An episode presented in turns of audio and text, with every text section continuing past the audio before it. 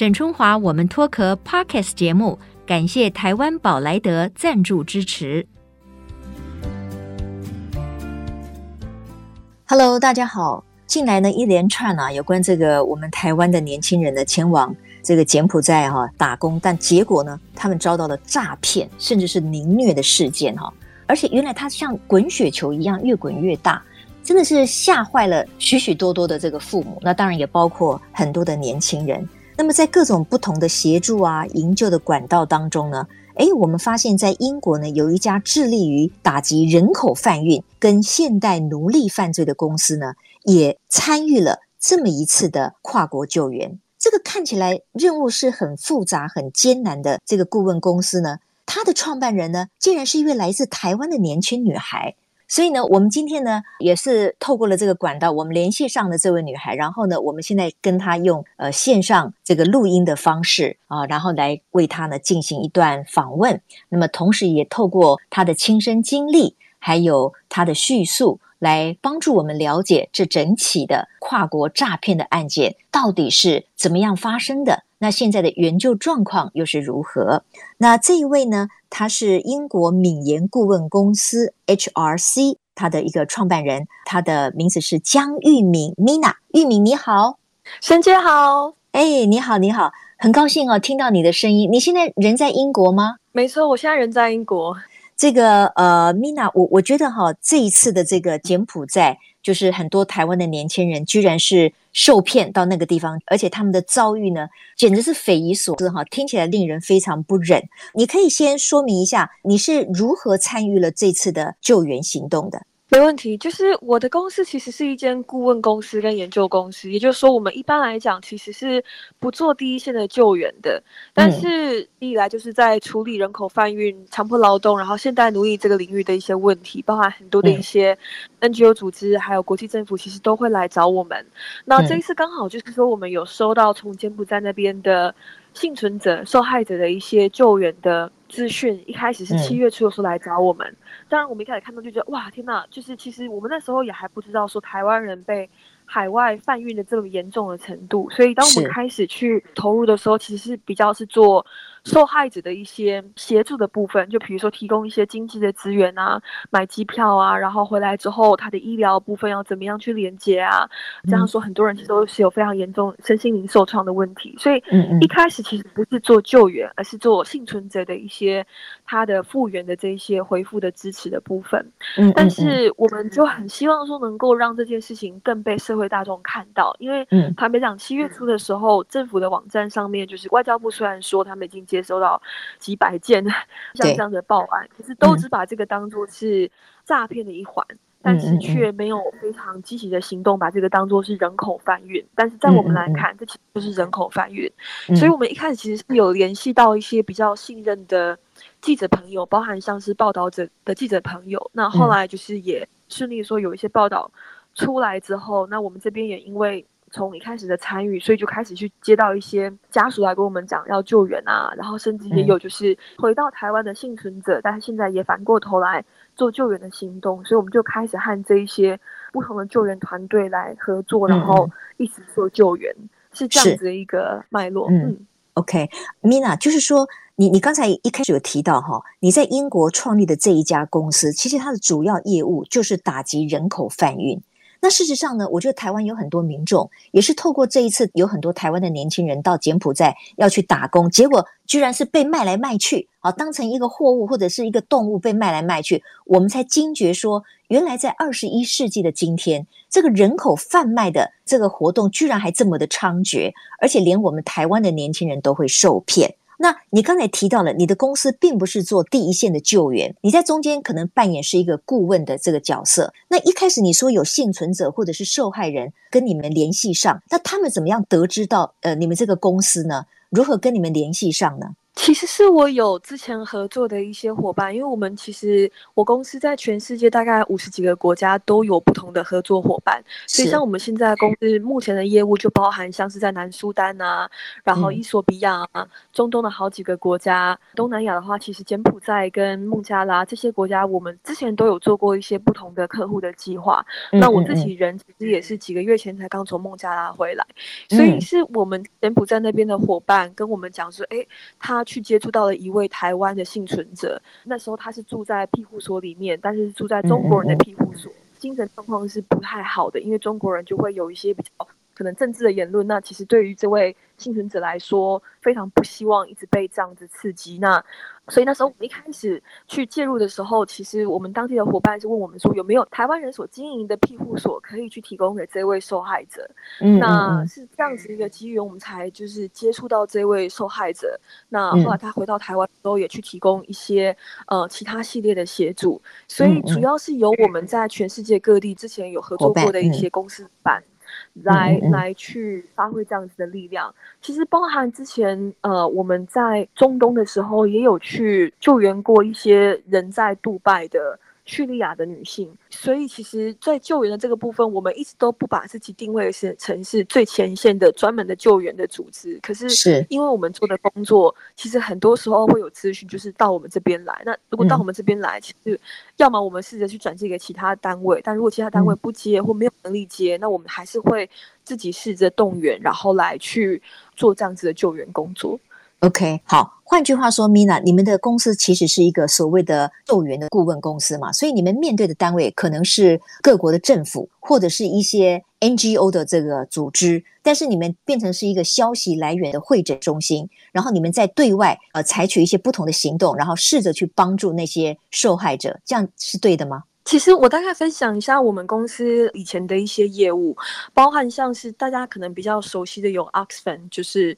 乐施会。那那是会他也是我们的客户，嗯、那他可能就会来请我们做一些相关的研究。然后去了解可能某一个特定的议题，包含像我刚才提到，我们在南苏丹、在伊索比亚、在叙利亚跟巴勒斯坦这些地方所做的业务，就是帮 Oxfam、帮乐施会来做的。乐施会啊。那我们的客户的话，就是也有可能会包含，比如说美国、美国政府，因为美国政府其实它有蛮大的一笔经费，就是每年是要来做关于国际发展，然后人道救援的一笔经费。嗯、那他可能会给到比较大型的组织，像有另外一间组织叫做 Windrock。那 Windrock 他们在亚洲。就有一个非常大的，就是几十年的计划，是关于要打击人口贩运的。嗯，那所以他们也会委托到我们公司来，可能要研究的主题就包含说，哎，我们要怎么样可以更好的去协助这些人口贩运的幸存者，来去回归跟适应社会，或者说，OK，我们要怎么样可以更有效的去让警察、让政府有办法去鉴定出人口贩运的受害者，就是这个鉴定过程该怎么做？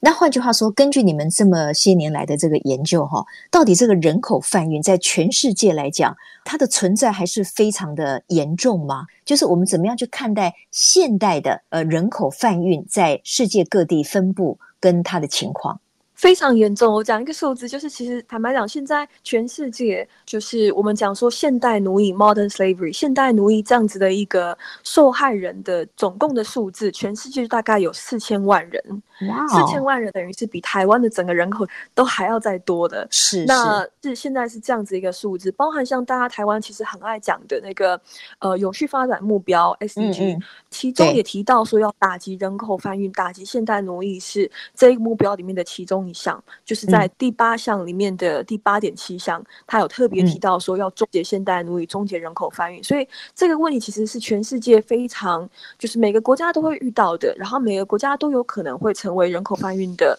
就像比如说，以以前可能台湾的状况是我们看到外籍移工进到台湾来，然后面临到一些不好的对待，所以我们是变成那一个加害者。但是这一次我们也看到说，台湾人也有可能是受害者。坦白讲，就是人口贩运就很像是任何的其他的犯罪一样，不管今天是在不那么先进的国家，或者是很先进的国家，任何的地方，它其实都是会发生的。OK，这个真的有点颠覆我们的想象哈，因为当我们想到这个人口贩运或者是所谓的呃现代奴隶这件犯罪事情的时候，我们可能会认为说，诶，是不是相对比较未开发的这个国家啊？因为他们基于贫穷啊、经济的原因，可能比较容易成为受害者。可是刚才根据呃江玉敏 Mina 的说法，哦，不是哦，在全世界各国其实都有可能会成为这个所谓人口贩运的受害者。现在这件事情就活生生的呃发生在我们的台湾哈。那当然很多的这个台湾的朋友或者是父母亲，他们在面对这件事情的时候，有一个很大的疑问，就是说哦，我们台湾的年轻人要到一应该是相对于我们落后很多哈，因为如果大家稍微查一下资料的话，他的月薪大概是落在六千块台币左右，好像是全世界呃落后收入。最后的倒数第六名，哈，各方面是比不上台湾的。那为什么会听信于这样子的一种说法是？哦，我们到柬埔寨去打工，呃，一个月我们可以月入十几万呐、然后呢，什么包吃包住啊，然后你的来回机票都为你负责。就是这个中间很简单的判断，是不是有出现什么样的状况呢？还是 Mina，你认为说可能我们不能这么简单的看这件事情？我觉得大概分成两个部分。第一个部分是说，其实很多这一些被骗出国的年轻人，说实在，蛮多人是没有出国经验的。包含其实我昨天又在协助另外两位幸存者，就是刚被救援出来的幸存者，从柬埔寨要回台湾，他们的出国日期是七月八号，然后他们的护照办的日期、嗯、办下来的日期是七月六号，等于说他们其实基本上就是因为这一次要去柬埔寨，嗯嗯然后人蛇集团协助他们去。整理这一系列的文件，所以其实对于很多年轻人来讲，嗯、他可能真的就是不知道，因为他的世界里面不见得以前一直都会有这一些，嗯、到底柬埔寨在哪里，还是这个国家的他的一些呃相对的富裕的程度，他可能是不了解的。嗯嗯、呃。然后第二点的话，我是认为说，当然这个国家它整体的经济表现不如台湾，可是说实在的，在很多的工作的形态上面，不见得是说。在这样子的一个环境里面，就不见得有高薪的工作，他还是有可能会有高薪的工作。举例来讲，好像我的工作就是在国际发展这个领域上面。那坦白讲，我们国际发展领域界的工作，确实有很多是在可能大家听起来是比较落后的地方。但是如果你做的工作是有关于可能去协助这个地方的发展，其实是有可能你的薪资是不差的。所以我的我的意思是说，不见得是说，哎，这个国家它。因为经济状况不好，所以他一定不可能提供任何高薪工作。嗯、这我觉得也是一个迷失，是也也是要小心啦。但是如果你做的工作是一般的，就是比如说，OK，你是做一个客服人员，那在台湾的客服人员跟去到柬埔寨的客服人员，可能他其实也不会差很多。那确实这个就可能有点有点问题了，就是为什么台湾客服人员领是这个数字，嗯嗯嗯，但是去到柬埔寨，你的你的薪资可以翻个两三倍？那嗯，这个就是有点奇怪了，就是你的工作性质其实是没有跟这个国家有一个特别的连接，就是世界各地到处都会有工作，那这个国家的平均薪资水准又没有那么好的话，嗯，就会比较有一点点问题。所以，Mina，根据你的了解，你对于这些呃受害人的了解，可能很多的年轻人他们在出国去柬埔寨之前，对于这个国家，或者是他们要从事的工作，或者是为什么他们得到这么高薪，其实是没有经过很多的研究或者是判断，他可能就是基于就是相信了，然后就前往了这个国家了。那这样听起来，其实。这个陷阱好像到处都可能都有嘛，所以根据你的了解，或者是你看到的，你觉得有些什么样的警讯应该要提出来，让大家，或者是也让很多的父母亲了解，就说有一些你的子弟要出国了，你可能真的要问清楚他到底是要去哪里，去多久，他要去干什么，他可能不见得是去所谓的呃旅行哦，他可能有其他的打工的目的哦，而这打工的地点跟他所得到的资讯可能又是非常不对等的哦，我们怎么样能够提醒自己？误入这些陷阱。好，我讲一下，就是我会认为说，台湾其实还是在一个，就我们台湾整体的一个经济活动是有分为正式跟非正式的。正式就是指说，OK，你去一间公司里面工作，然后它是有注册的；但非正式可能就是说，哎，我在路边随便开一个那个就是小吃这样子，其实我可能也不用到非常就是跟很多人注册。所以大家的那个心里面的想法，可能很多时候，哎，要是有人介绍我工作，我确实就是跟着他走。可是，嗯，尤其是出国打工工作的话，绝对不要是。是认为说只要靠朋友介绍，或者说靠哎这个人看起来可以信任，所以我就跟着他走。如果工作的话，重点是你一定要去查一下这个公司的注册资讯在哪里。就是你甚至看到他官网都不够哦，你要看一下这间公司到底是不是真的有注册。那他的地址在哪里？这些资讯，而且这些东西正常来讲，所有的国家有注册的公司，其实你都可以找得到他的公开资讯的。嗯，那所以如果你今天哎，我要去柬埔寨工作的，但是他到底是不是一家有注册的公司，我也不知道。然后他的公司的地址到底在哪里，我也不知道。我要出国之前，我也没有跟我家人说。那这其实就是非常的高风险，就是很容易你可能就会遇到一些问题，甚至你身边的人也都没有办法去伸出救援。对，是，我还看到了一个问题哈，可能也蛮普遍的，就是有些年轻人会认为说，哎，我不是一个人去啊，我是跟着我的朋友去的呀。那我们一群人去有什么问题呢？如果真的不好，或者是他们这个说法不符合他们原先的承诺的话，那我们就回来就好了。可是他们却从来都没有想过说，他这一去就变成不是自由身了，他要回来可能就回不来了。所以跟着朋友一起去，大家相接作伴，好像可以彼此照顾。这个听起来也是一个蛮大的会造成风险的一个原因，你的提醒会是什么？没错，是非常有风险，就是基本上人到海外之后。除非你对那个环境的一些语言呐、啊，然后当地人呐、啊、都非常的了解，不然基本上你就会变成是 被抛进大海或沙漠的概念一样，嗯、就是其实是很多的赌博的性质的，包含像我们这一次看到很多出国的一些年轻人，他可能甚至连英文都不是非常熟悉的，那当然柬埔寨当地的语言是又更不熟悉，所以你。去到那边之后，其实说实在的，其他人要对你怎么样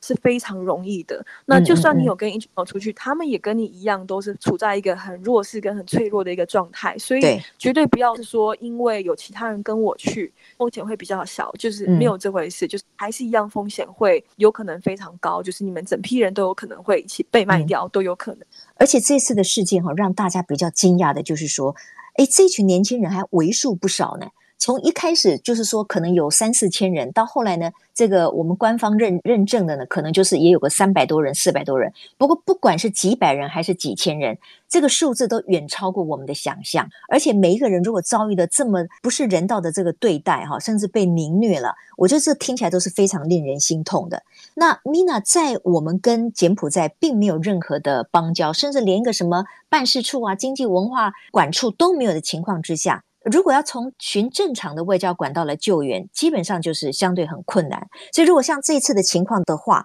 你会认为说什么样的一个管道会比较可行？现在大家应该怎么样把资源放在这些比较可能成功的管道上面，让我们的年轻人可以赶快回到自己的家乡？政府一定是要和民间有办法合作，因为尤其我们在柬埔寨那边是没有正常的就是外交管道。那其实除了这个以外，另外一点的话是柬埔寨政府现在的状态就是非常的贪腐，非常腐败，所以就算有办法用政治的管道去，也不见得真的能够做得了事情。就是说，如果我们直接去照正常管道去通知警察，可能警察也只是在参与这个犯罪。而而且更离谱的是啊，我我这个插播一下，更离谱的是，有些人他已经逃到移民局了，移民局的人还堂而皇之的跟他讲说，家人要拿多少钱来，我们才放你回去，就是要勒索一笔钱才会让他出去，所以。连官方都是如此的贪腐，你说这个真的是求救无门，是吧？没错，而且不只是贪腐，甚至我们这边也有知道是有人到移民局那里去之后，移民局就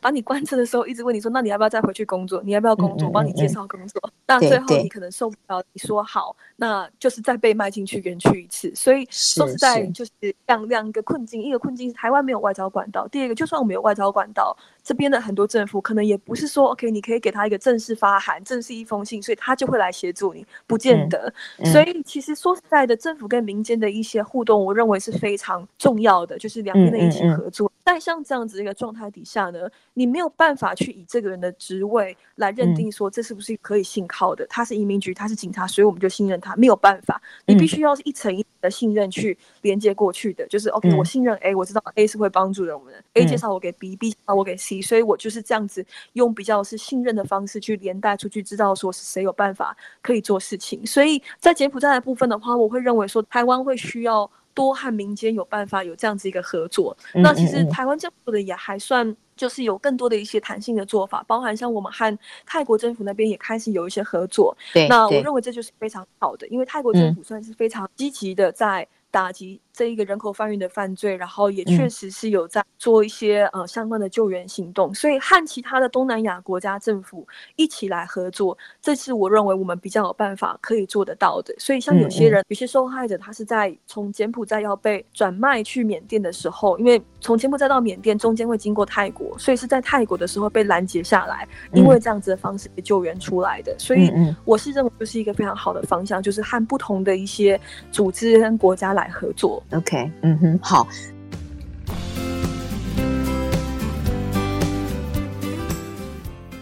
那我知道呢，在你这个最近发表的许多的文章里面呢，其中有提到一个，就是说国际上其实对于打击人口贩运呢，通常会归类为四个这个面向，就是所谓的四 P 了。那在这四个面向里面，你会不会认为说 prevention 就是预防它，不要让这个事情发生，可能是最重要的一件事情嘛？那到底要怎么样预防呢？我是不是请这个 Mina 哈，根据你个人的工作的经验，以及你这一次呢也接触到一些台湾到柬埔寨然后落难的这些受害者，他们的一个经验，可以告诉我们大家怎么样去避免自己成为呃这个人口贩运的一个受害者。对，在预防的部分，我还是分成两个算是项目来讲。我们通常想到预防，我们就认为说，OK，那我们要确保就是不会有人落入这样的陷阱。但其实也不只是这样子。第一个是减低弱势会落入陷阱的这个风险。第二个其实也包含去确保这些呃犯罪分子不会在社会里面可以很猖狂的这样子的运行。所以算是两个面向。那在于就是要如何确保弱势，其实也不见得是弱势。说实在，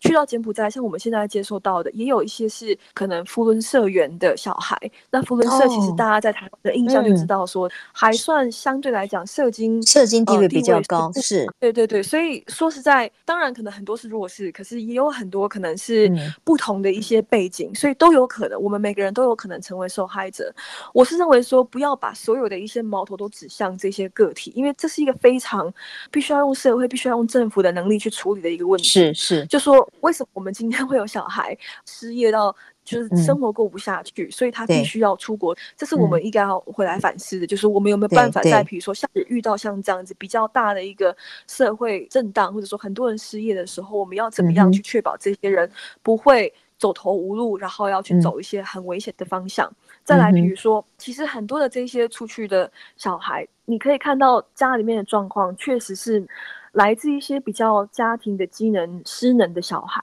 嗯、就说很多时候甚至是小孩已经出去，然后家人还不知道，还不知道，哦、小孩是在对对不对？对，还不知道。嗯嗯、甚至有些人回来之后，他家人也是一样不闻不问，甚至也没有去协助伸出一些援手。嗯、那甚至也有说小孩在海外，嗯、那家人也是就说，哎，可是我们没有办法付那个机票钱。就是很多的一些问题，你其实可以看得出来，就是说小孩是来自于家庭可能比较呃失能的一个环境。那所以这个就是在连接到说可能。社会局，然后社工，我们社会的一些安全网有没有办法把这些人接住？嗯嗯嗯，不会有一些比较走投无路的做法。那最近其实网络上大家也很爱讲的一件事情是说，哎，这些人他可能就是以前有诈骗前科。嗯、那我先澄清，就是不见得所有人都有诈骗前科，但是他如果确实是有诈骗前科的话，那一样回到这个社会的问题来角度来看，是说为什么这些有诈骗前科？他如果是一个年纪就是今年才二十岁的人，他为什么会有诈骗前科？他到底就是在学校里面遇到什么事情，在社会上面遇到什么事情，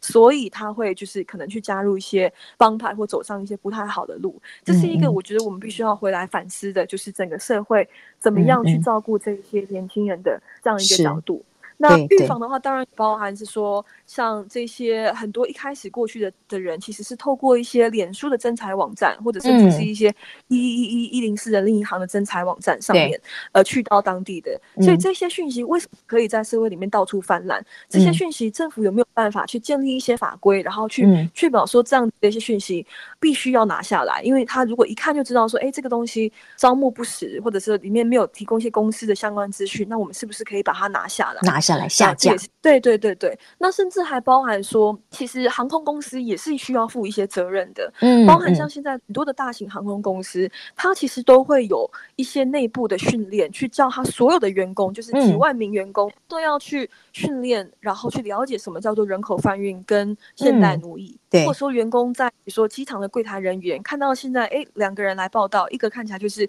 一问三不知，另外一个人就是帮他处理一切东西，但看起来又不是亲人。对对，这个这个就很有问题了。嗯，我今天航空公司的柜台，我是不是就可以跟你说，不好意思，我们可能要跟你多问一些问题，嗯、或者说我们没有办法相信现在的状况是、嗯、是合合法合理的，我们可能要拒绝你上飞机。嗯、航空公司是有这个权利的，是有办法拒绝人家上飞机的。嗯、那所以海外的很多的一些航空公司，他们的做法是会叫所有的机组人员都要去了解什么叫做人口贩运。那再来的话，当然，其实我们如果有办法更积极的去做一些犯罪侦查，去确保说这些人的集团不会继续泛滥在社会当中，这也是另外一个预防的角度。嗯、那其实我认为说，看到台湾政府在过去这一两个月里面，就蛮积极的在做这些打击犯罪的的动作。嗯、那我会认为说，虽然说有点晚啊，因为坦白讲，这个政府。意识到说台湾人被卖到海外已经是好几个月，从、嗯、去年就开始了，所以那时候一直都没有非常积极。但是至少我开始动作起来，嗯、我认为还是算是蛮值得鼓励，就是说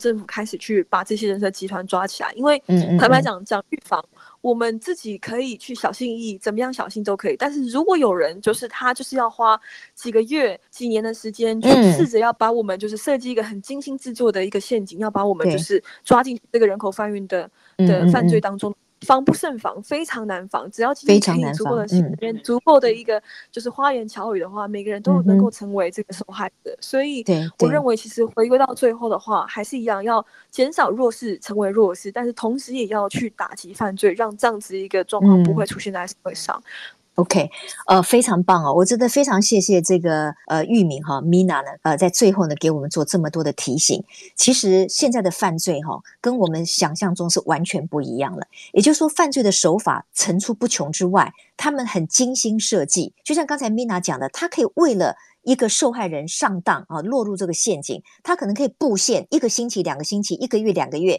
甚至跟你谈情说爱半年、一年哈。因为诈骗手法很多嘛，这次去柬埔寨打工，用这个所谓的金钱的获利来吸引他们，这是其中一种。那还有很多呢，我们情感上受骗，然后最后他一样让你人财两空，或者让你去误入一个犯罪的一个内涵里面，让你成为一个罪犯，这些太多了，所以非常的不容易。呃，我想从民间了，哈，从我们个人到家庭关系了。到当然，你说台湾的薪资结构真的是比较低薪，让很多的年轻人他面临了生活上的一种困难。所以，当有人告诉他你可以获得更多的这个酬报的时候，他这个起心动念就会遮蔽了他的正当的一个判断，这也有可能。那不管怎么样，刚才 Mina 一个非常沉痛的啊，也是非常苦口婆心的提醒，就是我觉得政府单位我们还是要更积极哈，这是责无旁贷的哈，因为毕竟政府它还是有比较多的能量。帮我们去做更多很好资源的结合，然后有办法呢去帮助到这些受害人哈。只要我们还有一个受害人在海外，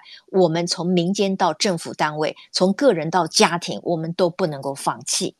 今天我们的时间已经到了哈，非常谢谢玉敏哈，英国敏研顾问公司 HRC 的这个创办人，谢谢沈姐，谢谢。所以我希望下一次呢，另外再来访问哈，因为他选择了一个人生非常奇特的一个置业哈，呃，也发挥了他的一个才能，可是他也做了一个他认为是人生里面非常有意义的事情，帮助别人，然后他从中得到了他的一个。呃，生存的一个价值哈，这个历程是非常不容易的，所以我另外找个时间，Mina，我们再来聊好吗？好，没问题，谢谢沈姐。好，谢谢，谢谢 Mina。那希望今天这一集呢，也提醒所有的人哈，真的外面 到处都是诈骗。虽然我们不一定要那么的悲观的认为每一个人都是坏人，可是我们要抱着防人的心，多一点点的这种为自己把关，这个确实是非常非常必要的。好，谢谢玉敏，那也谢谢各位听众朋友的收听了。我们下周同一时间沈中华 Women's Talk，我们空中再会，拜拜，拜拜，拜拜，拜拜。